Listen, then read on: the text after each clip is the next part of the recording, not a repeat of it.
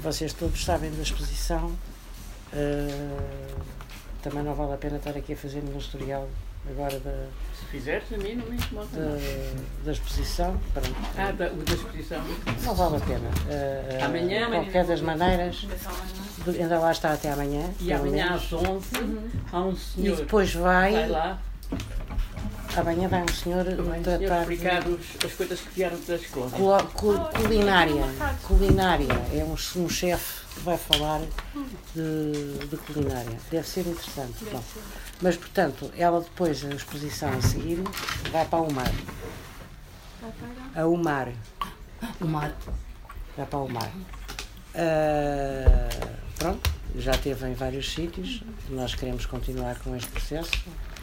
Uh, todas as organizações estão disponíveis para, para querem também eh, nesse âmbito fazemos este tipo de, de conversas uh, não só sobre o principal tema da exposição que é o tráfico de, de, que aconteceu portanto uh, no período que vocês sabem o tráfico dos africanos principalmente o tráfico transatlântico, uh, e também fazemos essas conversas uh, uh, que não têm só a ver com isso, mas sim com, os, com, com as consequências em que ainda hoje perduram na nossa sociedade devido quer a isso, quer ao que veio depois como o colonialismo, etc. A Joacina é uma historiadora e política, nasceu na Guiné-Bissau, é uma jovem, nasceu em 1982, ia ser minha filha, praticamente. 82? 82. Ah, 82. Não, eu estou a ver mal. Bom, ela é doutorada, é doutorada em estudos africanos, mestre em estudos de desenvolvimento e licenciada em História Moderna e Contemporânea no ISCTE. Foi deputada do Parlamento na última legislatura e foi também candidata às eleições europeias em 2019. A Joacine, eh, eh, fundamentalmente, a sua atividade essencial é ser uma feminista interseccional e antirracista, eh, em que tem, estuda e desenvolve estudos na, de género, violência, política, descolonização, etc é fundadora e mentora do, do Instituto da Mulher Negra em Portugal, o, o IMUNA, que, se não conhecem, deviam conhecer. Eu tive esse privilégio de ir várias, a várias sessões lá, que são muito interessante. E, portanto, uh, tem participado no debate sobre o colonialismo, a escravatura e o racismo. Da área política, no período em que em que, em que esteve no Parlamento, uh, as suas grandes propostas tiveram a ver com os direitos constitucionais, o combate ao racismo e à pobreza e relativamente à luta contra as alterações climáticas. Ela hoje vem-nos falar de desencontros coloniais. Desencontros coloniais. Desencontro colonial. Sim. Uh, o desencontro colonial uh, e mais qualquer coisa. Raça e memória. Raça e memória. Pronto. Peço desculpa, não tinha aqui escrito, mas não me queria enganar. Uh, pronto. Eu, eu vou, não vou adiantar mais nada. E. Faz favor. Pronto, eu ia iniciar por agradecer-vos imensamente este convite, especialmente de um um grupo em relação ao qual eu antes da minha eleição era um dos elementos, Exatamente. não é? Portanto, eu fui um dos elementos em que nós andamos ali de iniciativa em iniciativa, encontros, encontros, encontros, e eu uh, com, vá, digamos assim, a responsabilidade de colocar, assim, digamos, algumas alfinetadas, não é? Nas nossas discussões. em que eu andava sucessivamente a insistir que não era tráfico de escravos, era tráfico de pessoas escravizadas. E que, era preciso nós insistirmos nisto e não dar o nome de escravos da mesma maneira né, que se dá, digamos, o aos, aos objetos, às especiarias e por aí fora. Portanto, isto de se usar a designação, o conceito de indivíduos escravizados, pessoas escravizadas, alarga-nos imediatamente o âmbito e aumenta-nos o olhar em relação ao que efetivamente foi a escravatura, colonização e por aí fora. Uh, eu, a esta nossa conversa, digamos assim, eu lhe dei o nome exatamente de desencontro colonial. Um, isto porque eu acho que é uma das características nacionais, até da historiografia nacional, a opção por eh, conceitos ao estilo português suave, não é? Em que nós, se, por exemplo, se nós olharmos isto historicamente, historiograficamente, nós damos o nome de invasões francesas às invasões francesas. Não é verdade? Mas a seguir, nós nunca damos o nome de invasão ou colonialismo. Portanto, o que nos acontece é invasão. O que acontece aos, aos outros, andamos ali a ver opções, designações, conceitos. Não é da mesma, uh, digamos, maneira uh, de que foi um horror, não é? Entre, entre 1580 e 1640, Portugal ter estado sob domínio dos reis de Espanha, Filipes. Então há até um, uma área, um monumento dos restauradores, praça dos restauradores, que é a recuperação da independência, da alta determinação da identidade nacional. Portanto, o que nos acontece arde-nos a alma não é? Arde-nos a alma, uh, uh, faz, vá, digamos, a parecer um nacionalismo, uma, uma união nacional em torno de uma identidade e por aí fora. Mas a seguir, no que diz respeito ao colonialismo, colonização e quantas designações há para esta época, não é? Eh, histórica. Expansão marítima, que é que, que se utiliza, digamos, historiograficamente, mas que também dá a ideia que Portugal esticou-se, esticou-se, esticou-se, esticou-se, esticou-se e que não houve ali, digamos, nenhuma outra ação, nenhuma outra empresa, não é? Da ideia de que até foi, digamos, um esticâncio espontâneo e natural, quando não foi, não é? Portanto, uh, desde expansão marítimas às antigas de descobertas, descobrimentos, descobrimento, um, até às ideias de encontro colonial, uh, não é? Até, digamos, a colonização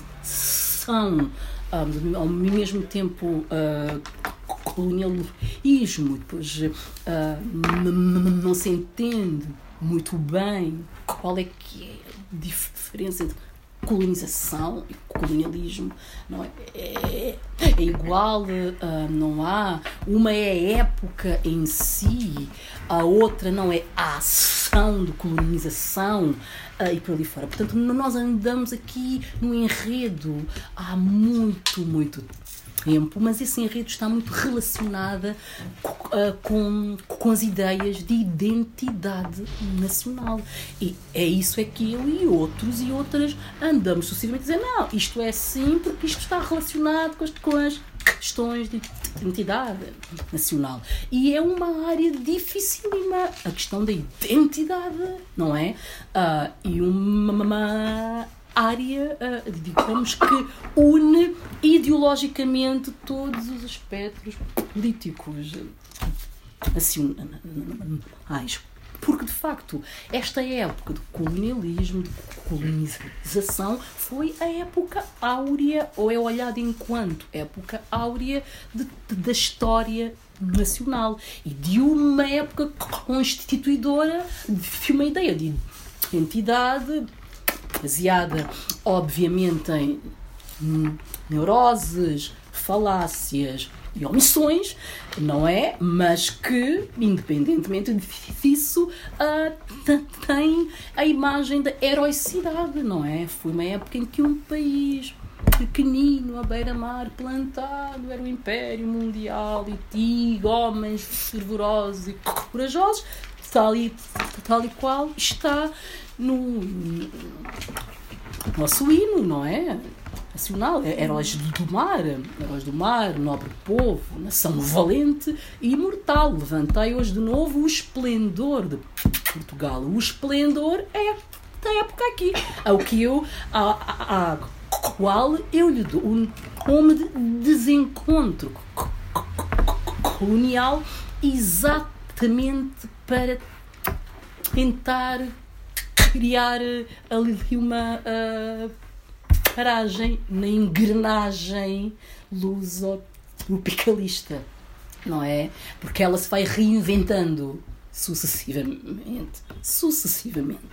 Um, e é exatamente nesta época de desencontro colonial e é um desencontro pelo facto de que, número um, uh, não foi não foi um encontro, não é?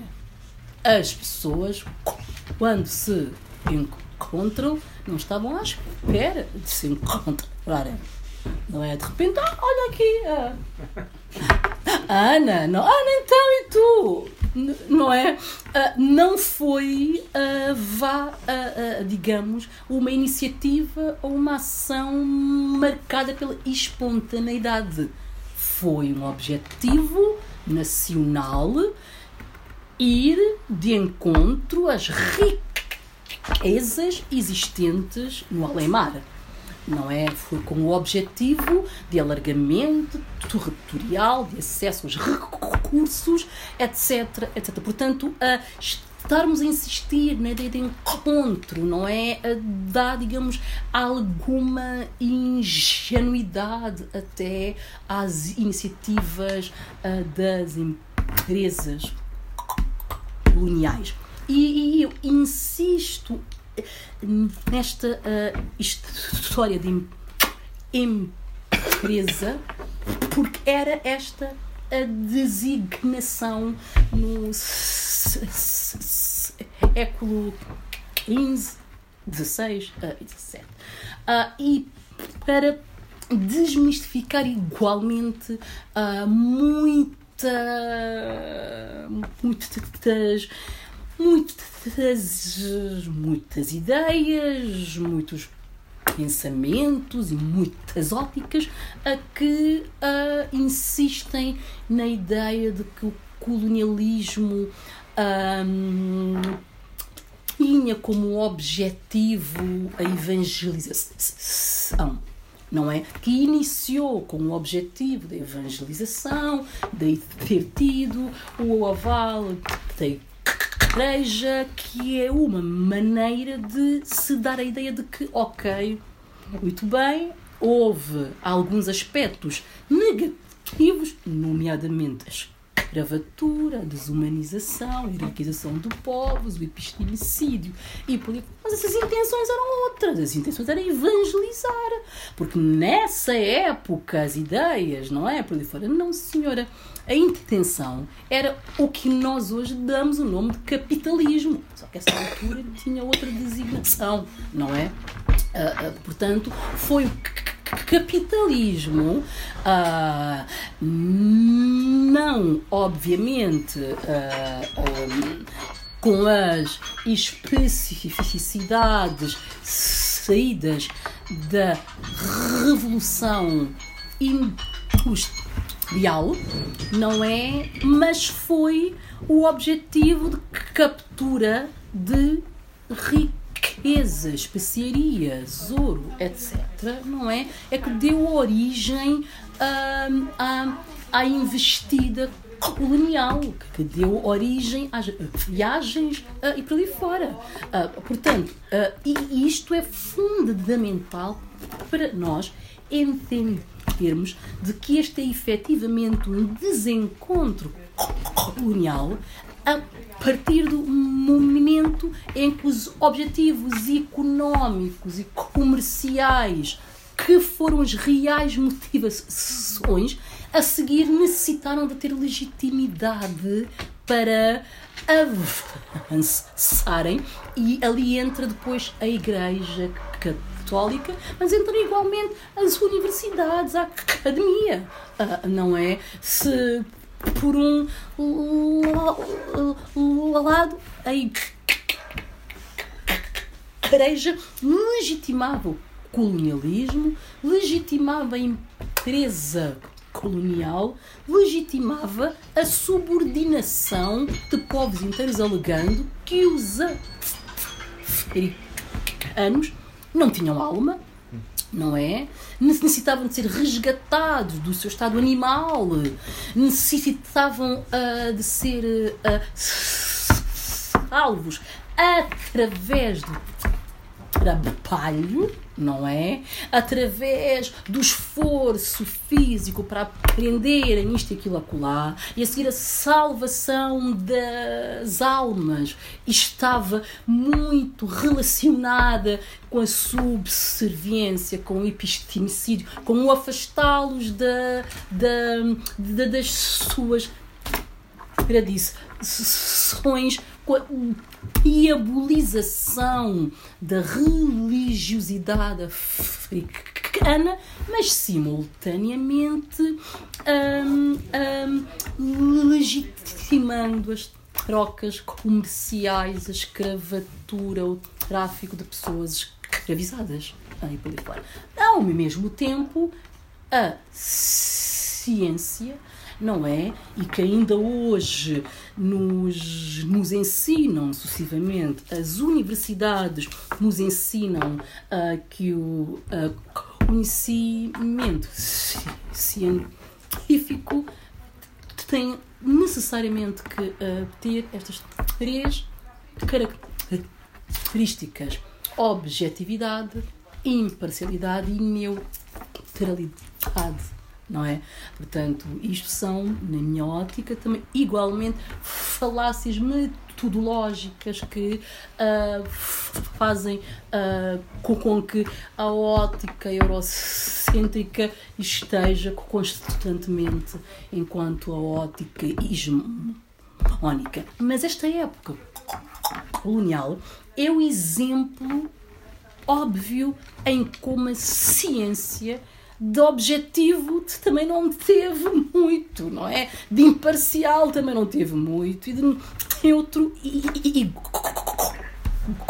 qual uh, foi com o desenvolvimento da antropologia colonial uh, que tinha como objetivo também legitimar essa tal empresa colonial em que se faziam várias análises, estudos dos povos colonizados, conhecer para melhor controlar.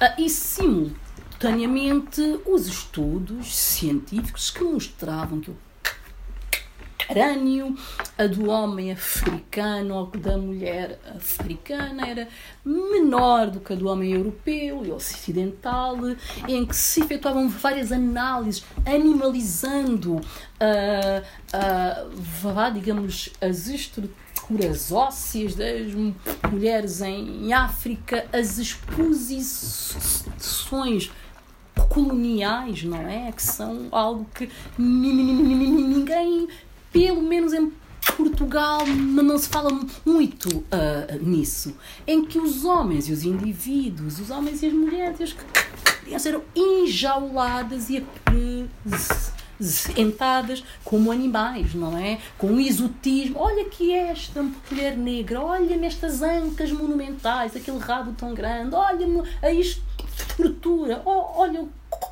quadris, olha o não sei o quê. Portanto, isto tudo, fez tudo parte de, de, de, algo a que eu não tenho maneira nenhuma de dar-lhe o nome de encontro. Não é? Foi um desencontro, foi um desencontro da humanidade, foi um desencontro humanitário, não é? Um, e, um, e tal e qual uh, Franz Fanon uh, referia isto, não é? Uh, de que o, o homem negro e a mulher negra foram colocadas numa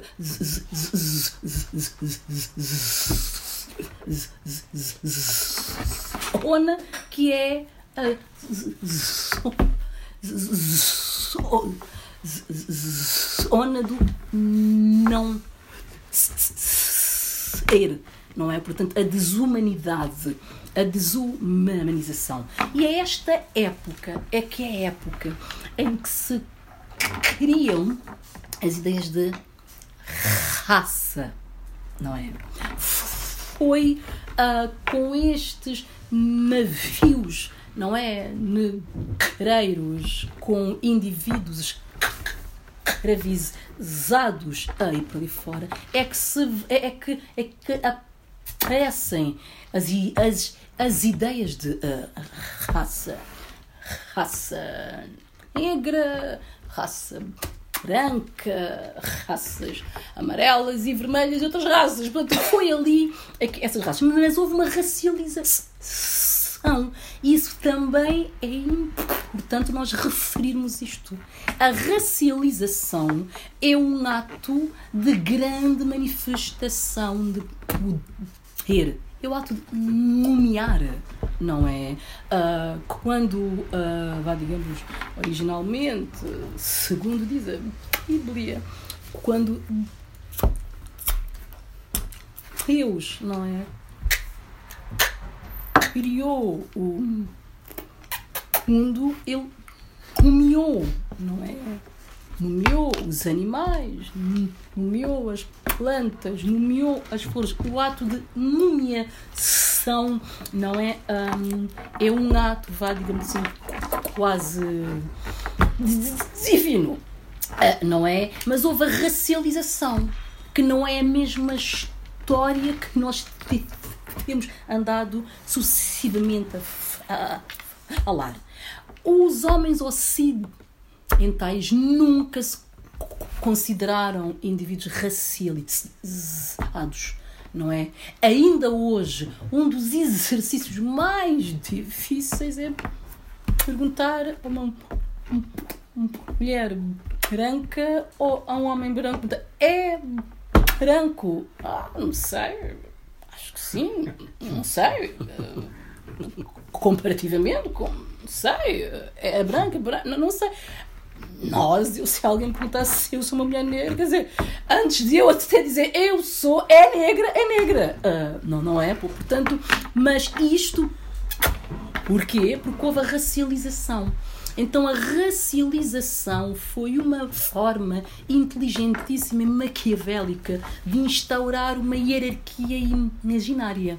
Não é? E se, se nós ainda hoje em dia dizemos que não há raças humanas, biologicamente somos todos iguais, e é um facto isto, mas o facto é que também existem a, a, a, a construção de racialidade social, histórica e que correspondeu a uma experiência, não é? A, uma, não, digamos, diversas experiências, não é? De colonização, de imperialismo, de subjugação, de homicídio, etc, etc. Portanto, a racialização aparece aí como um instrumento legitimador da empresa colonial.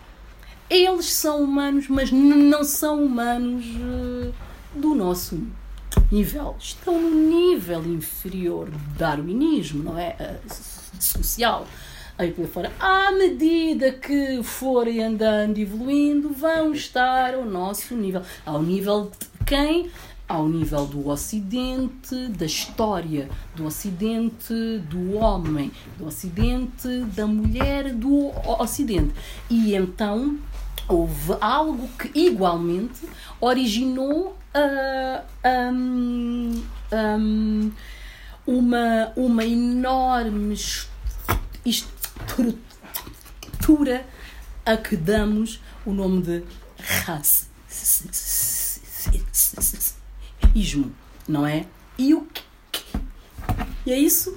É a racialização de outros povos, de outras culturas, de outros indivíduos, mas a partir de uma transferência de, entre aspas, qualidades. Portanto, tudo aquilo que o homem ocidental não era ou não desejava para si, do que o homem colonizador não desejava para si, atribuía enquanto características ao homem colonizado. Portanto, se o homem colonizador é racional, o homem colonizado é, é emocional, volátil, não é? Se o homem colonizador é objetivo, o homem colonizado é, é, um, é instável, é subjetivo se o homem colonizador um, um, é o indivíduo um, caracterizado por uma inteligência o homem colonizado está num estado infantil, não é? Ainda precisa de ter uh, épocas e, uns, e, e passar imensos constrangimentos para a mesma história também para as mulheres colonizadas. Se a mulher colonizadora era uma mulher bastante séria, amável, ponderada e super suave, não é? A mulher colonizada, uma mulher rude, era uma mulher violenta, agressiva, que precisava de disciplinamento, não é? Portanto, aqui é que vêm as ideias e todas as neuroses construídas sobre povos inteiros e que hoje em dia nós lhe damos o nome de racismo. Porquê? Porque se transformou numa estrutura legitimada por entidades, por instituições como a igreja, como a ciência, que foi veiculadíssima em obras, em documentação, não é? A época, em estudos antropológicos, etc. E que corresponde à negação da pessoa negra, da pessoa racializada, enquanto um ser semelhante, não é? Um, e, e isto para legitimar a violência. O racismo existe para legitimar a violência sobre os corpos racializados racializados, para legitimar o disciplinamento, não é? Em que existem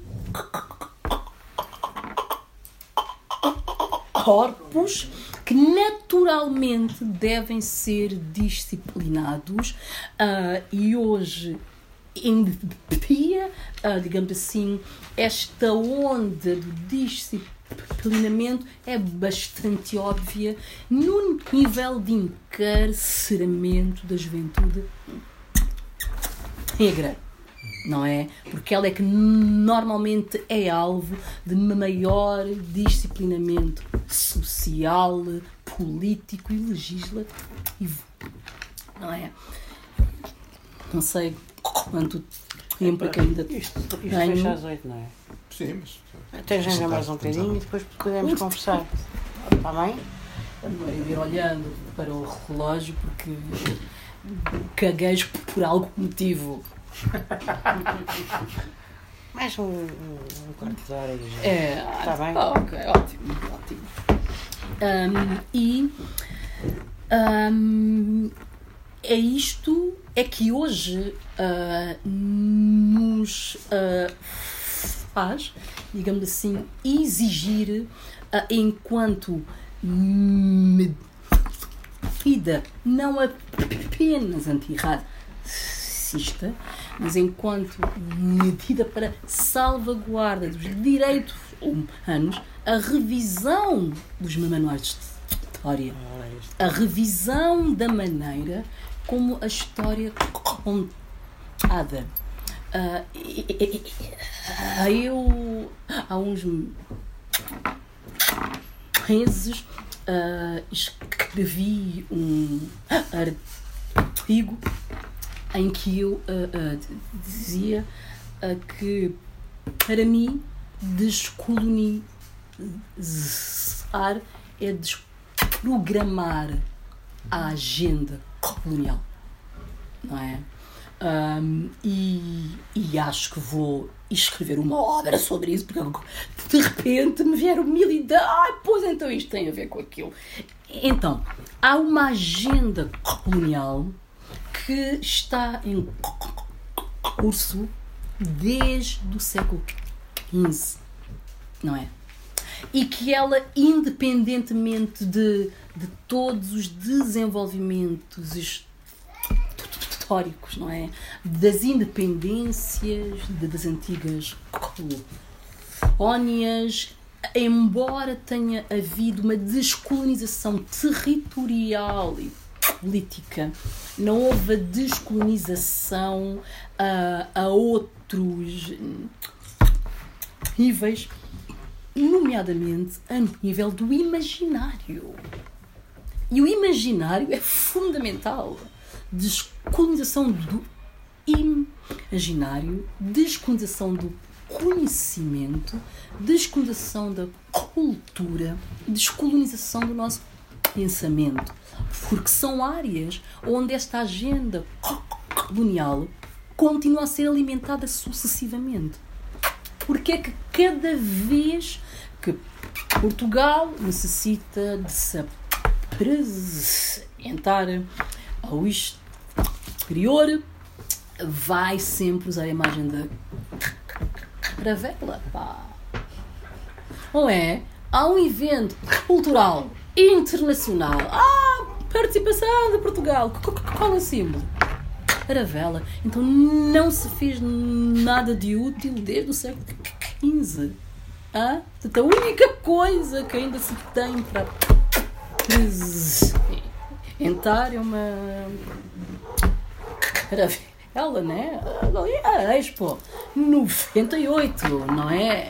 A Expo 98 é epopeia colonial absoluta, não é? Novamente as ideias lusotropicalistas, é o oceanário, é o não sei quê, um monte de histórias, tudo relacionado com esta tal época áurea, não é? Que está muito relacionada com a identidade nacional. Então, como é que hum, n- não se hum, reinventa, digamos assim, uma identidade nacional que não esteja alicerçada numa história de violência, numa história de subjugação, numa história de hierarquização, numa história de rasuramento da história de outros.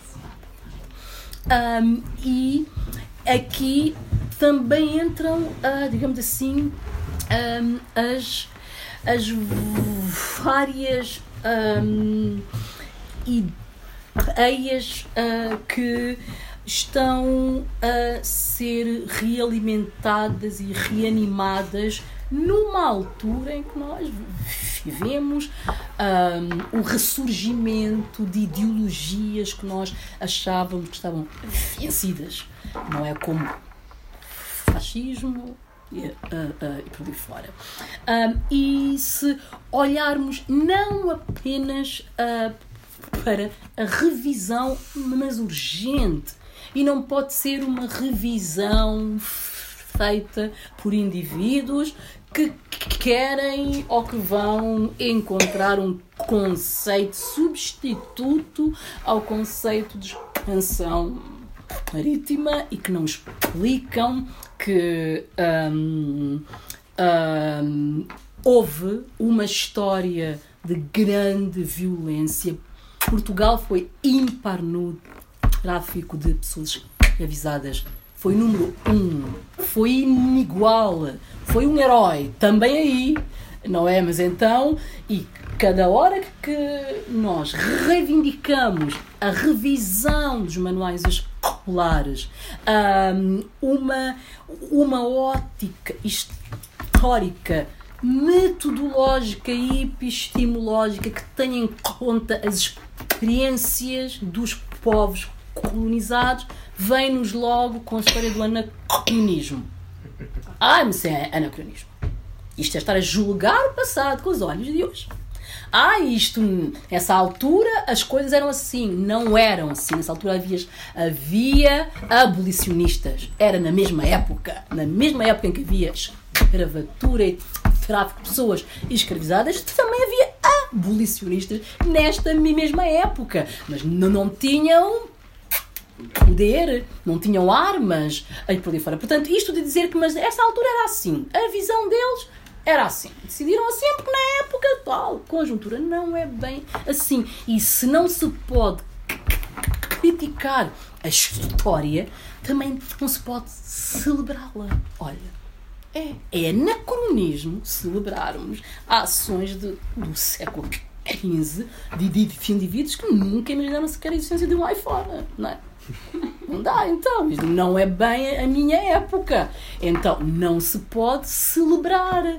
Então, mas se se pode celebrar e se se celebra constantemente, efusivamente, sucessivamente, imparavelmente, há de haver uma altura em que nós precisamos de exigir pelo futuro das nossas sociedades que haja uma abertura uma consciencialização, um reconhecimento da história da violência colonial, porque ela tem impacto ainda hoje.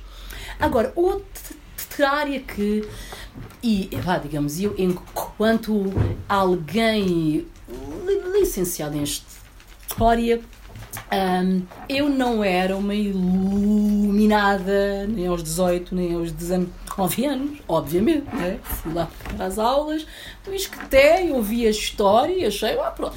Havia lá um aspecto ou outro que me inquietava, como me inquietava. E uma das minhas maiores interrogações durante a minha adolescência inteira era como é que os africanos não resistiram, não é? Como é que homens altos, de 2 metros, giríssimos, pá, admitem ser agarrados e metidos num navio por indivíduos exaustos de uma viagem com os dentes amarelos e Havia aqui alguma coisa que estava a bater certo. Porque, de facto, é esta a imagem, não é? E há até nos. Uh, nas obras de histórias, nos manuais de história, não sei o quê, Vasco da Gama recebido, recebido pelo rei de Calcuta, não sei o quê, e até dá a ideia que era easy, né? É, era ir lá, dizer um alô pessoal, o pessoal fica, oh, white man, oh my god, não há. Não era assim. E eu não entendia como é que não tinha havido resistência. Como é que os povos em África não se uniram. Os homens lá em África são os machistas, pá. Não é? Eu olho, por exemplo, sou irmã mais velha de 11 irmãos, tenho muitos tenho meu pai. E ficava a olhar para aquelas pessoas armadas em heróis, mas ninguém fez nada nessa altura. Admitiram isto. Porquê? Porque há uma invisibilização, um apagamento da história da resistência colonial. E esta também é outra história que tem que ser escrita. Houve muita resistência ao colonialismo português em África. Por isso é que houve sucessivamente ameaças de outras potências europeias de assambarcar os, os, as áreas, os territórios considerados portugueses, porque os portugueses ficavam-se pelo litoral, não é? Porque era onde era mais fácil, as trocas comerciais não ocupavam territorialmente, não é? Os lugares. Isto só no século XX é que finalmente, no início do século XX, é que com as campanhas de pacificação, outro conceito historiográfico maravilhoso, não é? Campanhas de pacificação. O, que eram? Chacina, não é? Mas nós damos o nome historiográfico, não é? De campanha de pacificação. Em Moçambique, na Guiné-Bissau, em que se mataram dezenas, centenas de homens e de mulheres, porque foi a época em que Teixeira Pinto tinha a incumbência de ocupação dos territórios, fixação dos territórios. Uh, não é? Portanto, ali todas as vozes, uh, e que resistiam ao Império colonial tinham que ser exterminadas, extinguidas. Mas se nós olharmos para a altura das campanhas de pacificação no entre vá entre as primeiras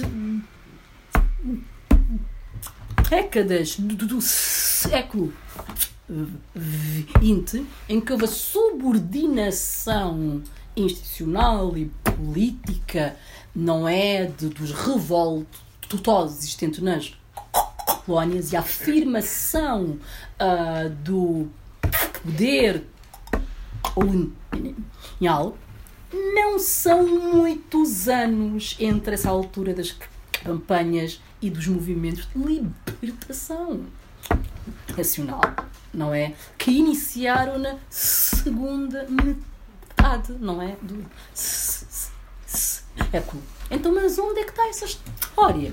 Não é? A história de resistência e uma história que também mostra que o colonialismo português não foi suave, não é? Um, e outro dos elementos, e esta, uh, digamos assim, uh, para, digamos, incitar-vos aqui assim, ao diálogo, né? Uh, isto uh, de se dividir a história de África em história pré-colonial, história colonial, história pós-colonial. Mas a história colonial não é a história da África, é a história da Europa. Ei! Não era a história da Europa que deveria ser dividida historiograficamente história pré-colonial História colonial, história pós-colonial. Porque os colonizadores foram os europeus, não foram os africanos. Uh, não é? Portanto, há ali uma transferência, novamente, de responsabilidade. Agora relacionem-se com a história colonial. E nós, não é da mesma forma uh, que este desencontro colonial também mete as pessoas racializadas a relacionarem-se com o, o, racismo, quando o racismo não foi uma criação das pessoas racializadas, uh, não é? Portanto, na minha ótica, esta época, e já disse isso antes, Não é? Esta é a época que hum, é a época da devolução. Devolução das neuroses, das ansiedades, das ilusões coloniais aos seus responsáveis. É época de dizemos, irmãos, olha o seguinte, eu também à praia. Não é só luta, luta, luta. Tu também quero ir para a praia. Deixa-me ir para a praia durante umas horas e venham vocês para a luta também, antirracista. Não, não é? Portanto, metem-nos a nós, pessoas racializadas, a achar que de facto somos nós e que ainda temos que alterar algo que não fomos nós que construímos e que nos afeta enormemente. E ah, mas essas questões do, do antirracismo, antirracismo que é a sua responsabilidade, é a sua herança, não é minha herança.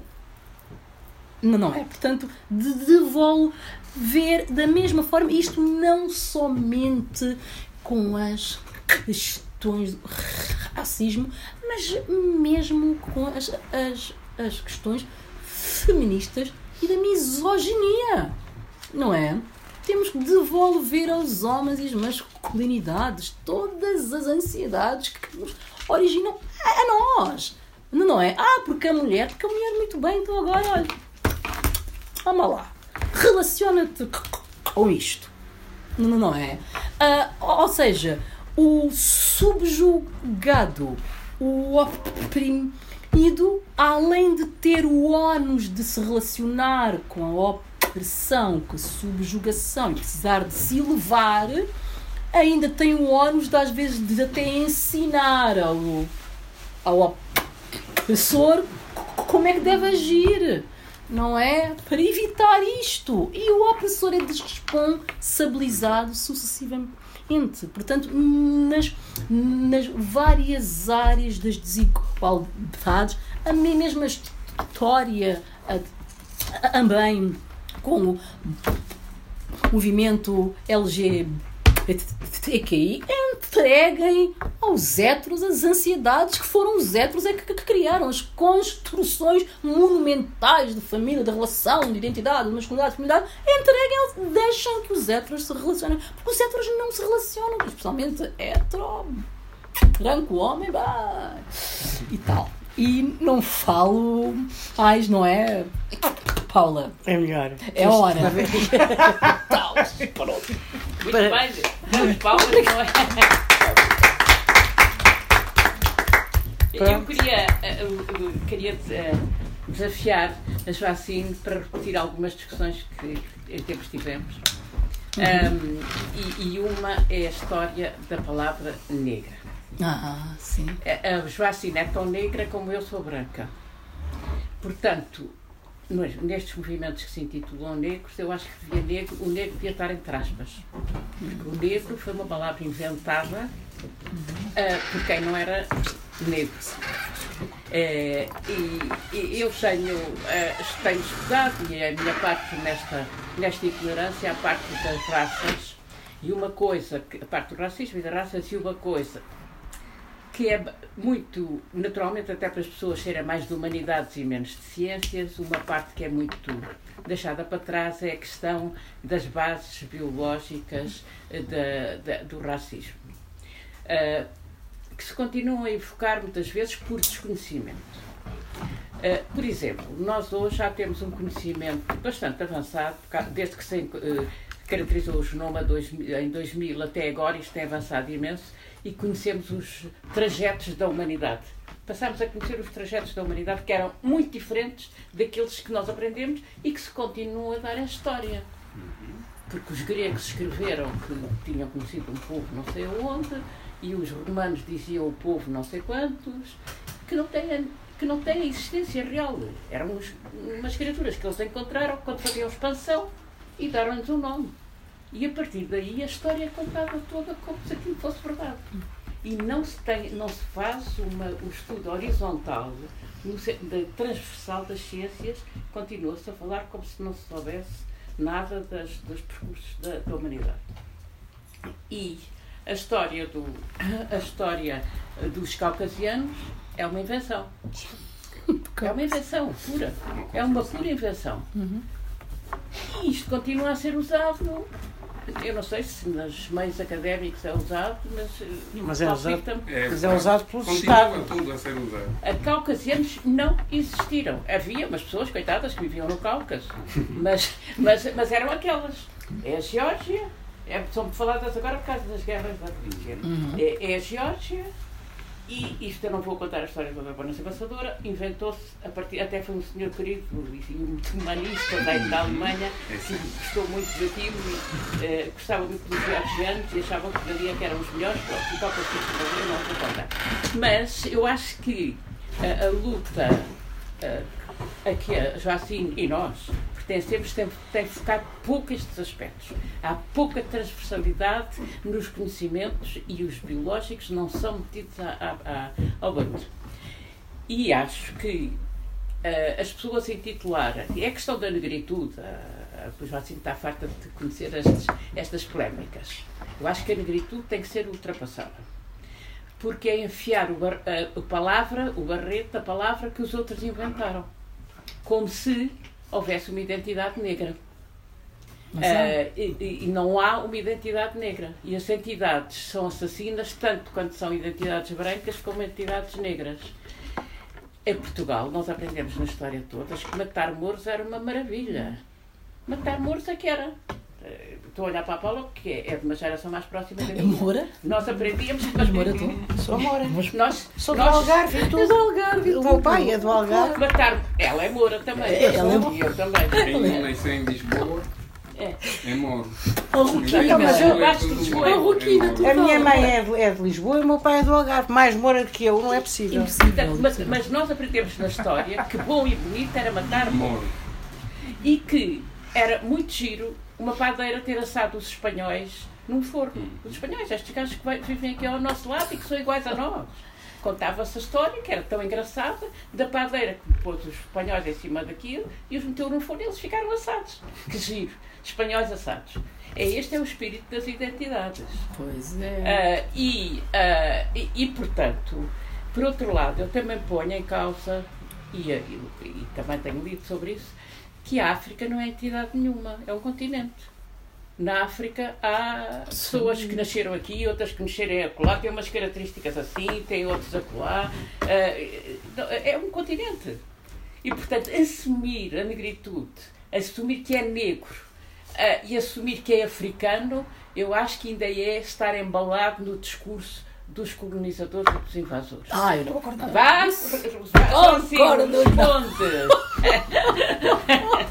Concordo, lá. Isabel. Posso também fazer Só, dois só, só um comentário.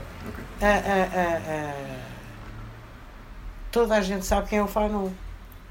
Mas esse, é, esse começou com essa. Exatamente. Pronto. Esse baseou-se na Sim. negritude. E sabes porquê? Porque ele só descobriu que era negro quando chegou à Europa. Como É. muitos negros descobrem que são negros quando chegam à Europa. Exatamente. E ele enfiou o barreto. É, é, Não é que é, ele tenha enfiado não, ele barrete não enfiou o porque- barrete. Ele, ele, ele, ele, ele deba- debateu-se com uma realidade que ele nem sabia que existia. Sim. Ah, ah, ah, e, portanto, existe. E, Eu, eu, tô- eu percebo o teu ponto de vista. Ne- eu. Nessa Eu época do. Fanon, acho que sim. Eu Na percebo o teu Fanon. ponto de vista, Ah, ah, Mas ah, mas não estou de acordo, porque, ah, ah, e continuo a não estar, porque a- Joacine falou aqui muito das colónias, das colónias portuguesas e por aí fora, e não sei quantos. No entanto, e, e- e- e do que é que isso trouxe e por aí fora, país mais racista que o Brasil não existe. E eh, foi, foi, além dos Estados Unidos da América, claro, foi uma. E de Portugal? E aqui, Foi, Mas foi. isso é um pormenor. e, e aqui vive sem negação, é isso. E aqui vive sem negação. E Bélgica, é esse é que é o é? problema. É que lá não se vive negação. É assumido. Mas aqui vive-se.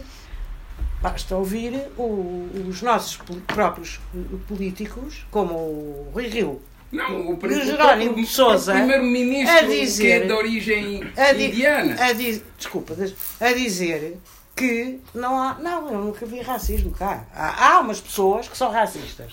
Há umas pessoas aí que são racistas. Mas a sociedade não é. E é esta este mito que agora querem impor às pessoas é que a sociedade portuguesa não é racista. O que há é uns malandros, que são pessoas más, eh, que são racistas. Quando o que acontece é que a sociedade é que é, é que é. E isto que ela diz de devolver, As é devolver. E- e- Estou de acordo com ela.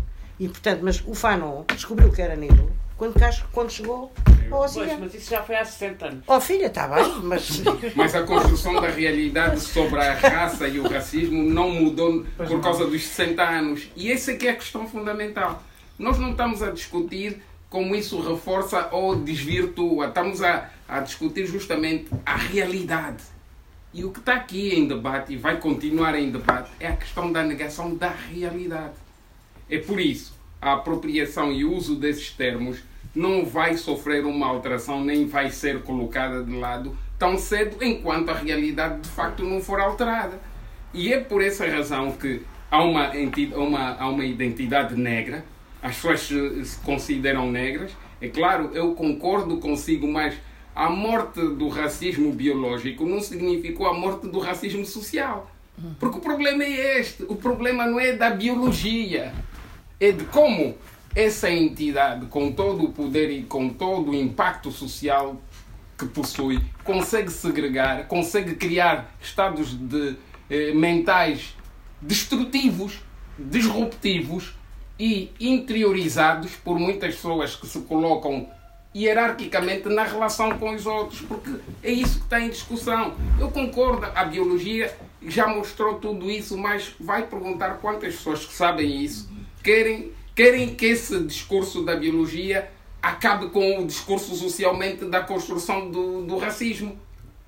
Essa que é a grande questão. querias dizer qualquer coisa. Até que o discurso da biologia deve ser feito. Eu não é feito. eu não estou Ah. a dizer o contrário, não é mais, mais do que o discurso da biologia, é a desconstrução do, da, da, da construção social do racismo, que ele não é inocente em momento algum e visa justamente criar hierarquias, criar eh, vantagens, eh, criar eh, eh, riqueza em alguns, em, em alguns espaços em detrimento da pobreza e aceitação de uma condição de inferioridade para grandes grupos, porque e que depois são todas elas reforçadas por ideologias, mais uma vez, que a gente achava que estariam completamente extintas. Todos nós acreditávamos que o capitalismo provavelmente se humanizaria, né?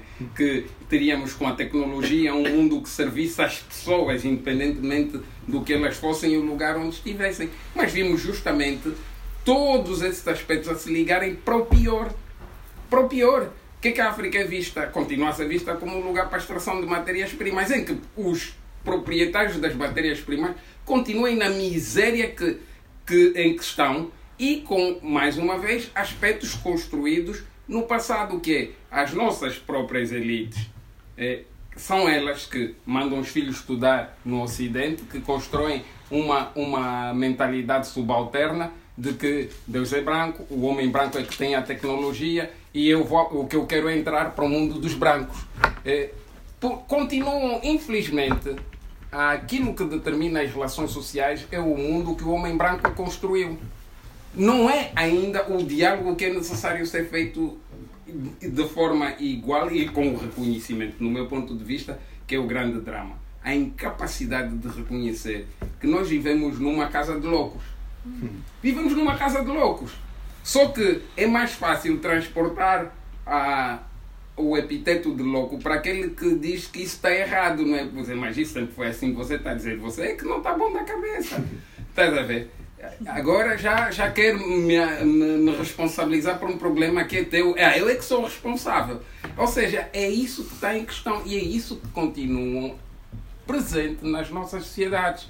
E com uma agravante, quando aparecem pessoas como eu e a Joacine que falam isso normal e naturalmente em todos os espaços, nos tornamos incômodos. É, Ah, fazemos com que-. Ah, não, tornaste-me incômodo, tanto é que os outros fizeram tudo até Eu sou amada por. És muito amada, não é? Obrigada. Claro que é amada. Não, não, não tô, tô- estamos a, ela sabe em que sentido é que eu estou a, falar- estou-me a referir ao, ao desamor dela, não é? Não não estou-me a referir, ao- estou-me a referir à forma como se construiu esse desamor, inclusive, que é aquilo que mais me assusta, por ditas pessoas progressistas, aqueles que sistematicamente fazem um discurso de avanço a essa reação porque para mim esse é o comportamento reacionário, não é? Porque eu pertenço também a uma geração que há mesmo reacionários, contra-revolucionários, há todas essas espécies tão bem catalogadas e eu consigo verificar ela todos os dias na sociedade em que eu vivo, apesar de dizerem que tudo isso já está ultrapassado.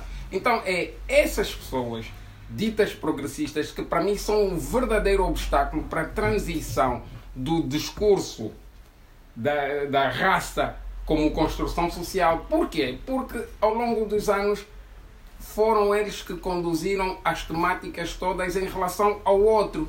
Quando o outro quer ter voz própria, é um incômodo na medida em que. É, Permita-me só, deixa-me só terminar isso assim. Na medida em que eu falar por mim mesmo, eh, o especialista sobre mim fica incomodado porque perde o emprego, perde o financiamento, perde os recursos que lhe permitem viver à custa de falar de mim. E esse é um desafio que as pessoas não querem assumir, ou seja, temos que ter a capacidade de, no debate intelectual, que é outro grande drama, há uma desonestidade de graça, uma desonestidade medonha, as pessoas são profundamente desonestas e que depois querem fazer discurso de ética, eh, de valores, e elas próprias ainda não analisaram o seu comportamento na relação com os outros, que ele não diz que são subalternos, mas que também não quer que eles falem por voz própria. Ok. Tá? E não falas mais. Ótimo. Pronto, acabou. Não, mas sim. assim. Não, Lá, é Fernando, diz lá, desculpa lá. Então, Bel dois, eh, dois comentários. Um para dizer que me parece particularmente importante a questão de- do sublinhado sobre a resistência a existência de resistência entre os, entre os, eh, os sujeitos eh, escravizados, até como forma de desconstruir esta lógica, este discurso do privilégio, porque de facto eh, o reconhecimento da capacidade de resistência no outro também é uma forma de. Ou seja, a- o não, o não reconhecimento da capacidade de resistência no outro é uma assunção de um privilégio, como se Parece-me que é um dos argumentos mais violentos que se utiliza hoje no discurso racista é justamente esta ideia de que naquela altura toda a gente era a favor da escravatura. Exatamente. Não só porque também havia abolicionistas, é evidente que também havia abolicionistas entre, os, entre a população, entre, entre os colonizadores. Mas nem é só isso, quer dizer, eu, eu acho que na verdade havia milhões de pessoas contra a escravatura, que eram as pessoas escravizadas. Em princípio, essas não eram a favor da escravatura. Não é? Portanto, quando eu digo assim, toda a gente era a favor da escravatura, estou a dizer que a- a- a- eu, estou, eu estou- não estou sequer a reconhecer a, capacidade daquelas pessoas para, para se colocarem na posição de vítima de uma violência absolutamente atroz. É? E portanto essa hum, é- parece-me assim uma questão particularmente importante mesmo no debate sobre a revisão dos manuais, etc. Parece-me mesmo uma coisa mesmo muito mesmo muito importante. E a segunda questão era se talvez se fosse eu desenvolver um bocadinho mais a questão da relação entre hum, a, a- a invenção do racismo, a invenção entre aspas, e, eh, e a, digamos assim, o desenvolvimento inicial do capitalismo. Ou seja, é um debate que se tem feito, não necessariamente nestes termos, mas, mas decorrente deste, desta discussão à esquerda, que é esta ideia sobre o que é que será mais importante do ponto de vista da Luta. do ponto de vista da luta à esquerda será o problema da classe social, será o problema da raça, será o problema do género, será o problema do que é que seja. É que é um debate relativamente estéreo, parece-me a mim, não é? sobretudo tendo em Já conta. agora as duas, não é? Pronto, quer dizer, sobretudo tendo em conta esta ideia de que é difícil uma pessoa imaginar que o capitalismo tivesse tido o sucesso histórico que teve sem a invenção do racismo, por exemplo, ou sem a discriminação de género, ou sem a atribuição de um conjunto de papéis que permitiram que o- o- a, a construção da normalidade masculina por oposição à, à, à normalidade feminina, da normalidade branca. Quer dizer, seria difícil imaginar que o capitalismo tivesse tido o desenvolvimento que teve, o sucesso que na verdade teve e continua a ter, eh, infelizmente, digo eu, pronto. Eh, se, não, se não fosse assim, portanto, é, é, uma, é uma discussão meio, até meio, eh, quer dizer, e, e como é difícil hoje uma pessoa imaginar uma discussão sobre sobre a luta antirracista sem considerar que o, o racismo tem um impacto particularmente particularmente eh, violento cruzado com, o- com o problema da classe social, quer dizer, parece mais ou menos óbvio, não é? E portanto às vezes dá a sensação de que essa que é uma discussão que serve sobretudo para nos manter eh, Ocupados. a fingir que andamos, não é? Ocupados. Ocupados. Queres? Queres? Não, sim, sim. Boa força. Esta moderadora É muito má, não é? é boa. É muito boa. Então diz lá, vai. Portanto, ahm, sim. ah, no que ah, diz ah, respeito, né? Ah, a ideia de, de que as pessoas negras e as africanas enfiaram um barrete desenhado, co- co- cozido pelos eh, colonialistas e os brancos e o Ocidente aí por fora. Isso a mim me faz, digamos, empapar ah, emparar-me das altas e, e, e de ideias de meritocracia, não é? Em que, que nos ensinaram sucessivamente que se nós nos, nos esforçássemos bastante, se comentássemos imenso e se fôssemos muito bons, muito bons, muito bons, muito bons, é que aquilo inevitavelmente a nossa vida sofria uma transformação monumental, ah, não é? Portanto, os nossos pais dizem-nos tens que estudar, que a única forma de tu seres alguém é estudando, tens que te esforçar, que se te esforçares vais longe, não é? É Esta história de ir lo- longe, estar longe, estar lá em cima e fazer não sei quantos mais. Eu sou o exemplo exato da falácia da meritocracia, porque eu fiz de tudo. Irmãzinha mais velha de 11 irmãos, estudei, trabalhei 8 horas ao dia, trabalhei, autofinanciei a minha licenciatura, autofinanciei o meu mestrado, consegui entrar no doutoramento com mínimo financiamento, que depois foi retirado de suspense, depois entregue de novo uma grande história, depois o financiamento deu-se, e depois fui andando, depois fui eleita, depois fui deputada, depois deixei de ser deputada e a vida está ótima. Não me falta nada agora. Quer dizer, de repente já penso onde estou, onde estou. Não é bem assim. Ah, não é? Que é uma. Que é uma falácia que, que é muito eficaz, não é? Porquê? Porque ela acaba por responsabilizar o indivíduo de questões que são estruturais. Portanto, se eu ah, não sou a pessoa escolhida para determinado trabalho, é porque eu é que não tenho os skills necessários. Pá. Não é? Portanto, se eu estou é porque se calhar não tenho as a- a- a- habilitações necessárias, nem o espírito combativo que é necessário para se estar em determinados ah, lugares. Se há mais homens a ocupar determinadas áreas da nossa sociedade, áreas com mais visibilidade, é porque as mulheres também não saem da sua situação, pá. ou formam-se logo, desistem imediatamente, depois fazem filhos, que querem logo anel e não sei o quê, festinha, depois não sei o quê. Portanto, há questões que são estruturais, não é? E que orientam logo, às vezes, desde a na- nascença o indivíduo. As oportunidades de uns e outros, de umas e outras, iniciam logo, às vezes, na nascença. Mas o nosso sistema inteiro não está ali a interseccionalidade. Porquê? Porque o nosso sistema age como se todos tivéssemos partido nas mesmas condições e estivéssemos todos nas mesmas ah, condições. Portanto, um aluno que vai às aulas e sai da alverca do Ribatejo e apanha um autocarro, comboio, apanha metro e ainda anda a pé até à cidade universitária, ah, é avaliado da mesma maneira daquele indivíduo que mora ali ao lado do corte inglês, vai estudar na Universidade Nova e que entra pela Gulbenkian, diz olá às árvores e está lá. Não é? A, a avaliação é igual, não é? Vamos Vamos quem ver. tem a, a- a sorte ou o azar dos alunos que têm, cujos pais têm uma biblioteca imensa Isso, em desde casa. pequeninos, desde pequeninos leram, e aqueles engraçados que nem o pai sabe ler.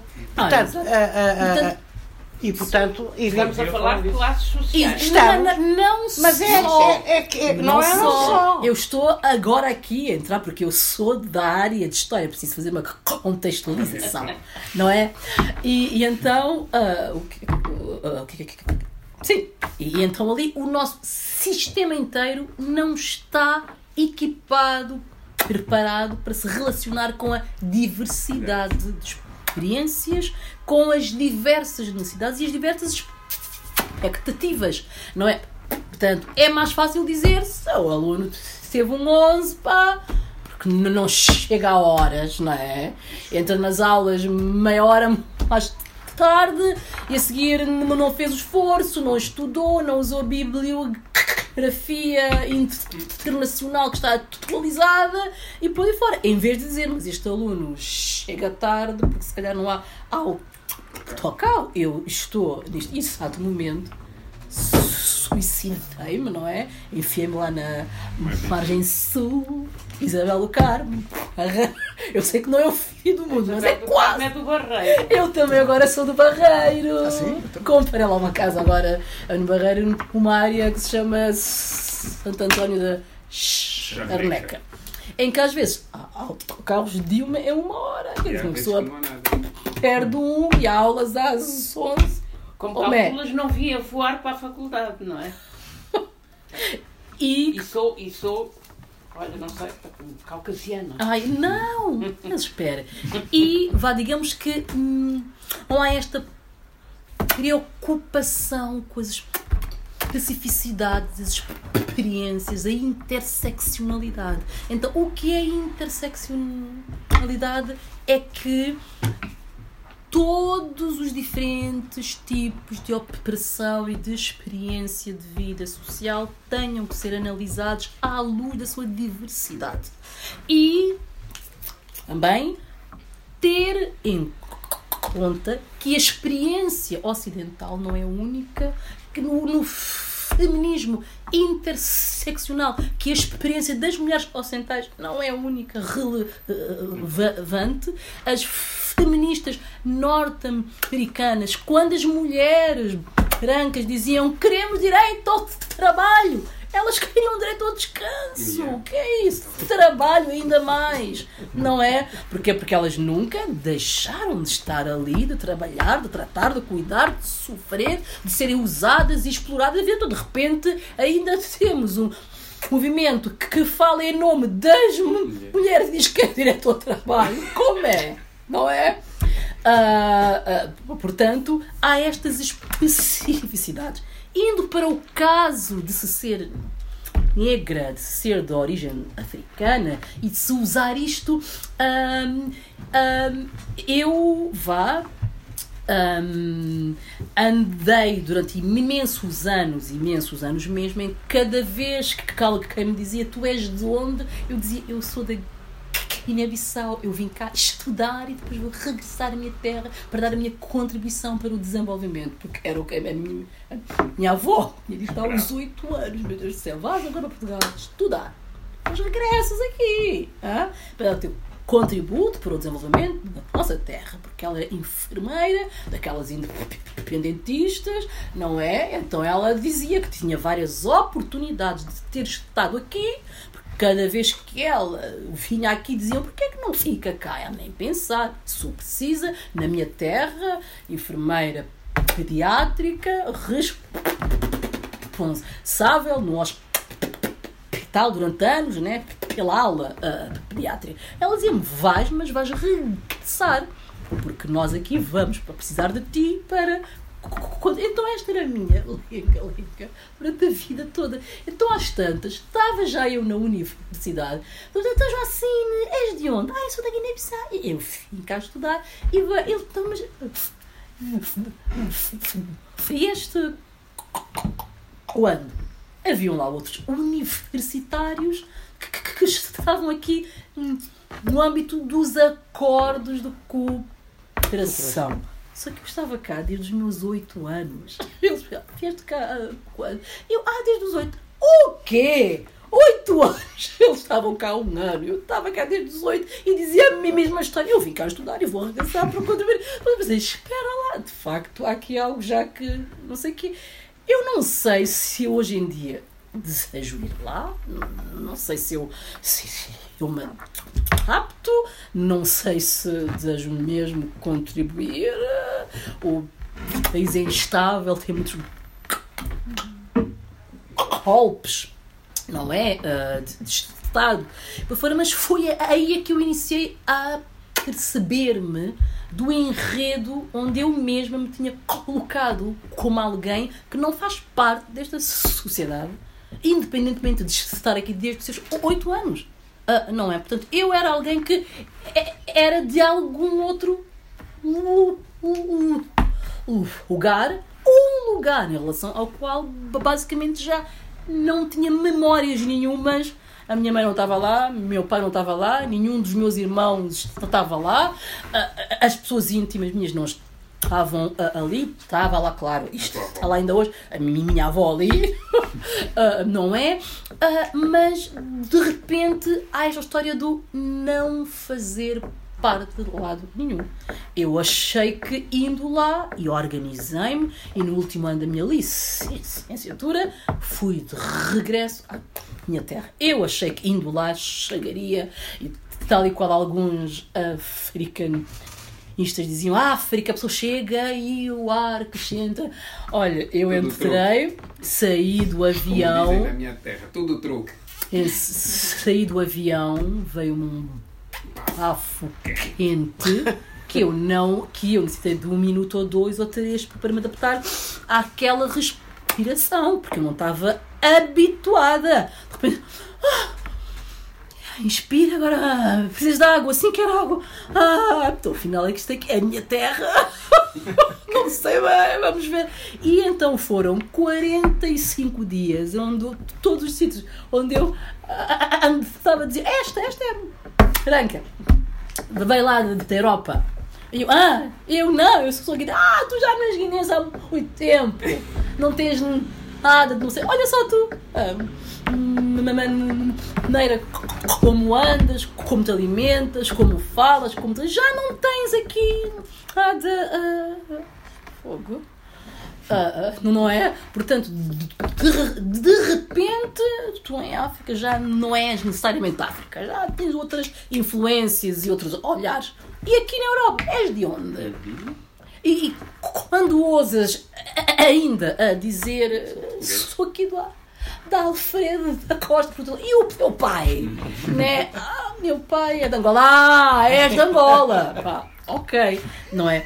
Portanto, isto era algo que, embora há 60 anos atrás ah, tenha havido movimento, não é ah, de negritude, exatamente para quê? Porque a palavra negre, não é? Era pejorativa, era humilhante, semelhante aqui ao preto, não é? E então era uma palavra usada de uma forma ah, para originar, não é? Originar incómodo, humilhação. Era usada enquanto algo que re- re- reduzia o indivíduo. Então o movimento negritude fez algo que, eu acho maravilhoso.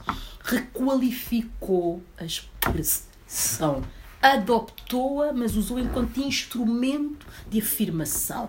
Eu sou negre, je, je, je suis negre, ou je suis negre, avec plaisir. Ah, eu sou negro, sou negro com orgulho e agora vou-me afirmar e vou-me identificar enquanto negro. Porque afinal eu vou usar a minha negritude, as minhas origens, a minha cor de pele enquanto instrumento de resistência e de ação não é? E de afirmação do homem e da mulher negra no ambiente que o hostilizava sucessivamente. Portanto, quando ah, eu, no início desta legislatura, eu achei isto de uma ironia absoluta, porque eu disse, sou uma mulher negra, primeira mulher negra, candidata número um nas eleições. Ah, que, que, que é que interessa ser negra? Não, isto não interessa nada. Ah, não interessa nada hoje. Porque durante a minha vi- vida inteira vos interessou o facto de eu ser negra. Ah, não é? Porque todo o sítio onde eu perguntava, és de onde? Então isto é já algo. Ah, não é? Portanto, quer dizer, a so- sociedade, sobretudo as ocidentais, têm esse hábito de, de- Eles é que têm que nos nomear quando o indivíduo se autodesigna, se autonomeia, vem logo uma ansiedade de, ah, mas espera lá, não era necessário. Tu não precisas dizer eu sou uma mulher, isso é óbvio. Não, isso não é óbvio, porque agora algo é, algo é questão biológica de, se ter nascido mulher, ah, não é?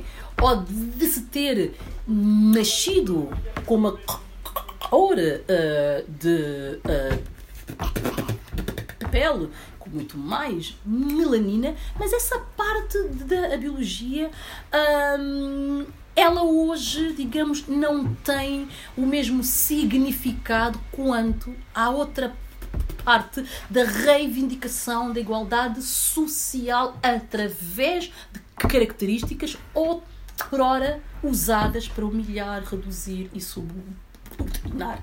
Não é? Portanto, quando no feminismo hum, negro nós nos identificamos como mulheres negras e africanas, não é só uma questão territorial ou biológica, é uma questão histórica, de uma experiência histórica com impactos nas nossas vidas até hoje em dia e que fazem a parte ah, de uma estrutura que ora nos oprime com base no fenótipo, não é? Mas ora nós também usamos essas mesmas características como manifestação de uma identidade, de uma pertença histórica que para nós é fundamental. Não é? Ah, mas ah, isto não é enfiar a carapuça do, ah, ah, do racismo, aceitar que é negra. Eu hoje em dia, vá, ah, ah, por exemplo, eu tenho 11 irmãos. E são 11 irmãos, uns da parte da minha mãe, outros da parte do meu pai. As, os e as da parte da minha mãe são negras escuríssimas, mulheres altas, fortes, guineenses, ali mesmo, só esta é da Guiné-Bissau, não é? As da parte do me- meu pai. E os da parte do meu pai têm muita influência cabo-verdiana, porque os meus avós eram os dois cabo-verdianos e alguns eram tipo aqueles cabo-verdianos eh, especiosga, né? A pessoa fica pensar, isto aqui tem aqui uma cor e não identificável. Não é claríssimo, mas ao mesmo tempo não eram brancos, mas ao mesmo tempo também não eram negros. Então, os meus irmãos da parte do, do pai têm cabelos aos caracóis, enormes, têm uma pele claríssima e não sei o quê. Eu estou ali, digamos, entre um lado e o outro lado. Meu Deus. Ah, E uma das minhas irmãs, porque eu ensinava a isto, nós somos, somos negras, não é? ah, porque na escola me disseram de que eu era preto. E és. Ah, Ana, eu sou. És, sim senhora. Fala mal. Ah, mas isto me foi dito de uma forma que ah, isso já é uma outra história, não é? Mas aqui nós somos todos pretos. Então, uma das minhas irmãs, que é tipo assim a mais clarinha de todas, não é? Perguntou-me: Eu também sou preta? E eu és. E o és. Sou. E o é. É. Então também é. Estranho. Todos diferentes, mas todos pretos. Eu disse exatamente. Todos diferentes, mas, Mas todos todos pretos. pretos. A Essa questão tal é esta. Da mesma maneira que existe uma grande diversidade entre as pessoas, ah, vá, digamos, que se identificam como negros e como negras, também existe uma grande diversidade entre as pessoas que se identificam como brancas e brancos. Uns têm olhos azuis, cabelos mais escuros, cabelos louros, cabelos encaracolados, e ela ali já, ah, pois, ok, tudo muito bem. Mas isto não era ah, para que que ela vá, digamos, entrasse na onda da racialização. Era, às vezes, até para protegê-la. não é? Dizer, usa isto enquanto uma característica afirmativa, não é? E do, do- sim, mas enquanto característica afirmativa, sim, eu sou uma mulher negra. A partir dali, nós estamos a meter em causa a agenda colonial. Quando nós nos auto a que a nomeamos, nomeamos, não é? Nós estamos a, a meter em causa a agenda co- co- co- colonial. Porque já não podem nos insultar. Porque já não nos podem nomear. Agora isto é uma autonomeação. Portanto, as amarras que isto antes tinha, agora já não tem. Ah, não é? Ah, e então, eu falo, eu, sinceramente, ahm, indo assim já para a última, não é? Ah, parte, não é? Sim, a história de resistência é fundamental para desmistificar ahm, esta ideia de passividade que ainda hoje é usada enquanto um dos elementos do racismo, não é? De que, ah, de que é necessário, como é que é? De que, de que o homem é americano, ah, como ainda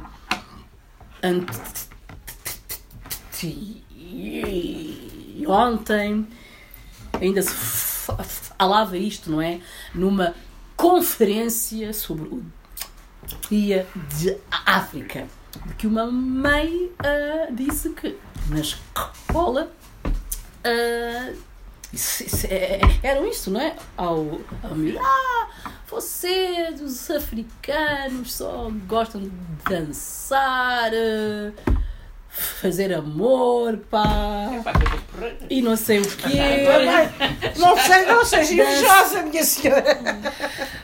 dançar, fazer amor e não sei quantos mais, mal ouve uma musiquinha, é logo ele leu, ele lá, não é? Agora trabalhar ali mesmo, é bom esforçarem-se e serem pessoas responsáveis, aí já não. E que isso a ela boa, não é? Imenso, dizerem isso ao meu filho, dizerem isso ao meu filho. Meu filho que está ali a ir às aulas e não sei o quê, estar a ouvir isto e por ali fora, eu digo, não, mas quer dizer, fazer amor, quem não gosta de fazer amor, Tem ah, não tem problemas. Pode ser a sua opção. Ah, não é, mas não é algo errado, não é? Não é algo errado alguém ah, amar, fazer amor, ah, divertir-se e ter alegria e ouvir uma música e dançar e não sei quantos mais. Mas aí está. Esta está com as ideias da infantilização dos africanos e das africanas. São infantis. Fazes assim, eles andam. Faz assim, eles param. Metes uma musiquinha. Oh, ele leu, ele lá. Até amanhã. E já lá estão todos ocupados. São ideias destas neuroses coloniais que vão andando de geração em geração, de geração em geração. E se esquecem, e foi o que eu lhe ah, dizia, quem construiu metade de- de- de- de- da Europa foram esses imigrantes nas obras. E de edifícios onde eles nunca vão entrar a habitar e, e não sei quantos mais. Há uns anos um amigo me eh, dizia orgulhoso. Sabe deste edifício ali? Não sei quê. Eu sim. O meu pai esteve nessa obra. Eu epá ah é? E tu alguma vez eh, eh, entraste lá e foi para mim. Epá não então, pega no teu pai então, um dia destes, e entrem lá, que são aqu- aquelas torres um oriente horrorosas, né? em que há lá em cima um restaurante que é preciso Ah, o ordenado mínimo, não é? Para a ir lá. Eu, mas tudo bem, mas então a, a ali vai, porque, porque era um orgulho. Que cada vez que o pai estava, estás a ver, não sei o quê, eu estive essa obra. Esteve essa obra e esteve em outras obras e os imigrantes nunca deixaram de trabalhar. Mas como é um trabalho que não é valorizado, socialmente valorizado, é invisibilizado. E a agenda colonial anda aí, porque o capitalismo, aí está, necessita desta, desta agenda colonial, porque isto é óleo, não é? Isto é um óleo que vai ali, óleo, e ando sucessivamente em engrenagem. O tráfico de pessoas escravizadas tem um fim coincidente com a Revolução Industrial. Isto não é ao acaso, não é? Pois o tráfico, sim. Sim, porque, houve uma transferência da mão de obra, não é? A, ideia era, epá, porquê? Porque naqueles navios entram 10, 100, só que entram em África. Quando ch- chegam às Américas ou às Europas, não é? Já, digamos, já alguns indivíduos faleceram, outros não sei o quê, portanto era uma perda de mão de obra. Era uma perda, ah, não é? Portanto, coincide com a Revolução Industrial porque era preciso mão de obra para a re- Revolução. eh, Não é? Eh, E, e ainda hoje, se nós olharmos para a pirâmide do capitalismo nessa época, né? E hoje em dia, desde o século XVIII, XIX, a pirâmide social não alterou minimamente. As mulheres negras continuam, como diz a Angela Na base. Davis, na base do capitalismo, ah, não é? E nós ah, vamos encontrar, digamos que, a mesma divisão hierárquica da época colonial do século XVIII, hoje em dia no século XXII, mas com outras ramificações, ah, não é? Com outro. ahm, com outro, vá, digamos, outro enquadramento. Hoje em dia, ah, dá-se o salário mínimo nacional, ah, não é? Que é igualmente um salário mínimo que não nos permite sobreviver num ambiente destes, ter independência, ter ac- acesso a uma vida estável, a uma casa, as coisas não é? Portanto, estamos ainda, hoje em dia, a ter milhares de indivíduos numa situação de sobrevivência cotidiana. Transversal. Transversal, mas não transversal. Há várias opções e elas se acumulam, não é? Ah, uma mulher ah, negra e uma mulher branca, que ambas estejam no mesmo local de trabalho, com as mesmas responsabilidades, com o mesmo ordenado e por aí fora. A mulher negra sofre racismo, tem uma segunda A mulher branca não sofre isto Mas recebem o mesmo salário. mas recebem o mesmo. Oh, oh, sim. É? Portanto, é, é isto, digamos, a interseccionalidade. Ah, por isso, O mesmo salário miserável. o mesmo salário miserável, tem o mesmo salário miserável, estão na mesma empresa, trabalham na mesma área e por aí fora, mas a mulher negra ainda é mais oprimida porque ela, além da sua condição so- social, não é? Ainda é vítima do racismo, mas ambas são vítimas de misoginia, exploração, não sei quanto mais. Portanto, há vários níveis. Isto não é relativizar, ah, não é, o sofrimento entre milhões de indivíduos, independentemente de- das suas origens ah, e por aí fora. Há milhões de pobres, não é? São estes pobres é que alimentam a máquina ca- capitalista e alimentam um sistema fixado na elitização. Nós somos uma so- sociedade aqui extremamente e- elitista, mas extremamente, ah, não, não é? Ah, mas há vários níveis de opressão. Por exemplo, uma mulher ah, negra com um salário mínimo tem uma determinada condição.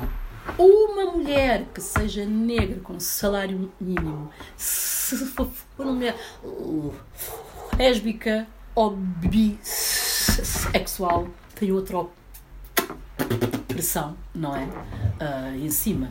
Ah, portanto, é isto, digamos, a interseccionalidade. Não é anular as opressões de ninguém, as expectativas de ninguém, a experiência de ah, ninguém, mas é reconhecer de que há pessoas, há indivíduos que têm múltiplas opressões e que isso não pode ser ignorado nos movimentos pela igualdade.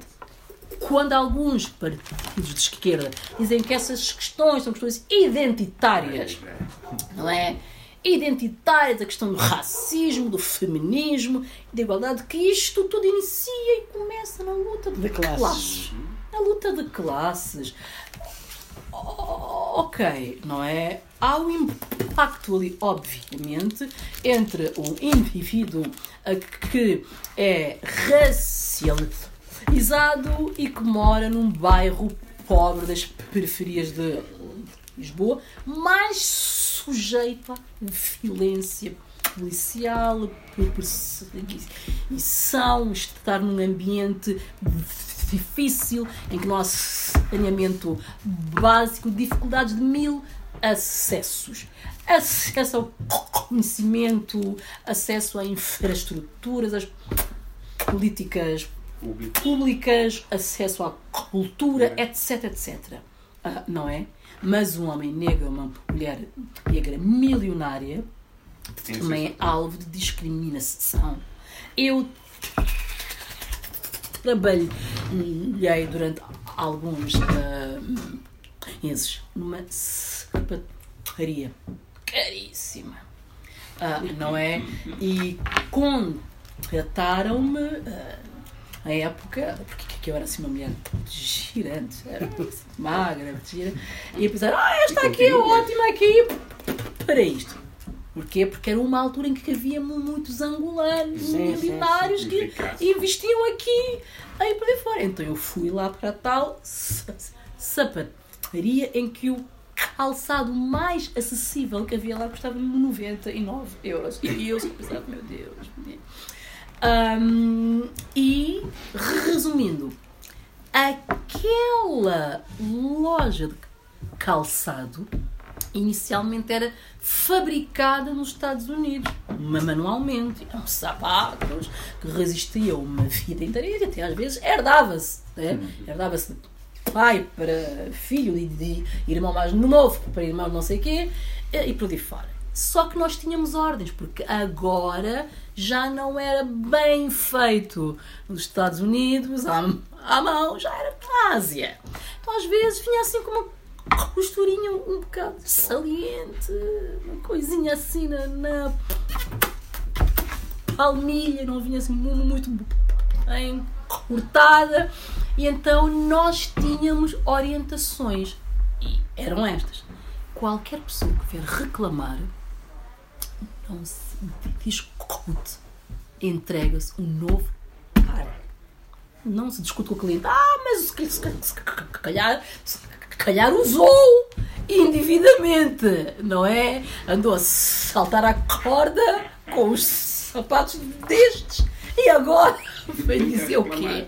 Que o sapato não resistiu nada à discussão. Era tipo, ah, pronto, ah, ah, foi. Estranho. Ai, que estranho. Então, fique eh, descansado, vamos já buscar um novo par. E dá-se um novo par e o indivíduo pensa, muito bem, muito bem, muito bem. E foi-se embora. Mas havia lá uma grande secção de calçado com estes pequeninos defeitos visíveis a olho nu. Uma linhazinha, uma mais ali, uma não sei o quê. Então essas eram para Os os angolanos. A sério. Um, um número um. Uma pessoa negra dificilmente vai usar um calçado durante quatro meses e regressar à loja e dizer desculpe lá, quero devolução do dinheiro porque este calçado não vale nada, usei quatro vezes a sola abre. Então, não vai. Porquê? Racismo. Porque vai ter receio de É que achem vergonha. que ele é que usou mal. Mal. De que ele é que fez algo de errado e porque ele tem imensos euros e imenso dinheiro, até lhe fica um bocado mal, fica mal dá-lhe até um ar e ir lá reclamar. Mas nós tínhamos alta em, em cravatada e com uma voz assim muito forte de Cascais, com uns sapatos cansadíssimos. Epá, isto antigamente durava quatro anos. Usei isto oito meses. Olha o estado. E nós, ai, mas a sério, como é que é possível? E levar. Eu, olha, aquilo que pensava, eu nunca iria a uma loja levar um sapato neste Que estado que eu usei durante oito meses. Então, usava, e então era, era para usar um colanos. E eu não comentei lá durante muito tempo a loja ah, porque eu rejeitava, eu não dava, não armava a onda nenhuma. Pensava, ah é, ah, são angolanos. Mal entrava lá um angolano e ia lá, olá, boa tarde. Os irmãos e irmãs também, de vez em quando, não, não, não, não, não eram assim Simpáticos. muito amáveis, né? Alguém ainda ali a uh, uh, Lutar por lutar por eles. Ainda há, sei quê. E depois eu ia buscar o sapato que estava em ordem e tinha a, a minha colega. Qual foi que tu deste? E disse, ah, não sei quê. Não é esse. Ah, sério? Ah, desculpa. E tal. E, e, e, dava. Que isto me sucedia já uma vez, duas, três vezes. Começaram a ver que eu não dava. E depois um, um trás disse, "Eu não dou! Não dou! E adeus! Despeço-me. Mas racismo assim, não é? O indivíduo vai investir, compra 11 pares de uma vez porque não está na Europa cotidiana. Ente, compra 11 pares, faz um investimento enorme, mas mesmo assim, como ele é negro e como não vai reclamar, e como vai ter vergonha de regressar à loja e como vai para a África até, vamos dar-lhe materiais mal acabados. Há uns anos também, isto para finalizar, fui a um re- re- restaurante ali ah, na área de, linha de Cascais, um espaço assim ótimo, uma vista de mar. Estava, obviamente, no início de um relacionamento que é normalmente a época em que a pessoa faz um investimento, né? Ah, e então ele era alto, escuro, mas é assim, um homem assim muito giro, assim, e tal. Então nós fomos lá os dois, na hora do almoço. Fomos lá ao espaço, entramos, muito elegantes. Eu, a, a armada em que era mais elegante que era, e ele e Dé. Os todos muito ali. Ah, boa tarde, boa tarde. Era para almoçar, era. Não, primeiro nós entramos, Fica toda a gente olhando. funcionários logo. Troca fechadas. de olhares, ou seja, conversa. De repente vem uma senhora muito amável. Amável. Oh, boa tarde, em que posso ajudar? Boa tarde, boa tarde, como está? Em que posso ajudar? E nós vinhamos a almoçar. Ah, vem almoçar. Tá, pronto. Muito bem, muito bem, muito bem. E eu logo, então, vens a esta hora um restaurante fazer o quê? Né? Ah, e está ela, ah, muito bem, muito bem. Então, E tem marcação. E eu, ah, não, ah, pois, pois, pois, pois, o que é que é? Com marcação, tem que ter marcação. Eu olhei para o restaurante, várias mesas desertas, e eu, ok, mas onde é que Está escrito. está essa inf- informação? E ela, ai não, mas aqui, ah, este espaço como este, convém fazer marcação. Eu disse, convém. Mas é uma, é uma regra? Ah, ah, Sim, é é uma regra. Disse, Mas há espaço ou não há espaço? Pode-se almoçar ou não? Ah, tem que fazer marcação. Eu disse, então só um momento, porque eu entro online e faço o fonema. Pode ser? O meu companheiro não entendeu nada. Nada! Eu pensei que esse namoro não foi adiante. Obviamente, porque o indivíduo que não entende o óbvio, não é. ele- Ah, ah, ah, mas o que é isso? Então, tudo bem, é só ir, lá fora um pegar o telefone, o telefone para aqui.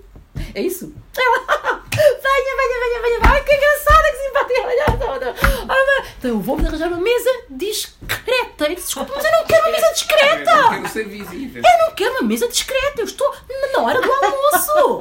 Eu quero olhar para o mar. Ela, já enervadíssima, furiosa, porque a agenda colonial foi presente.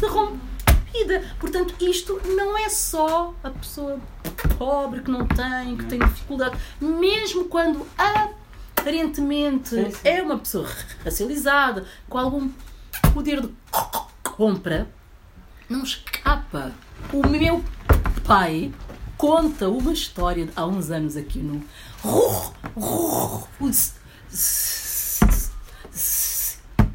eu, ele, a sair de uma discoteca com os amigos e tal, e vê um senhor mendigo, ah, sem ah, ah, abrigo, com a mão estendida, não é? Então ele foi, pegou e deu-lhe uma moeda. E o homem agarra na moeda, tira-se, ah, queres uma mola de pretos, pá. ok. Ok. Portanto, eu isso a mim andei anos a pensar, realmente isto aqui é uma história única, não não é? Ah, condição social, classe social, poder de compra, mas não faltou ali isto, né? Eu não quero esmola de pretos, pá, né? Ok? É, Portanto, identitarismo. os, os alentejanos contar-te-iam muitas histórias semelhantes.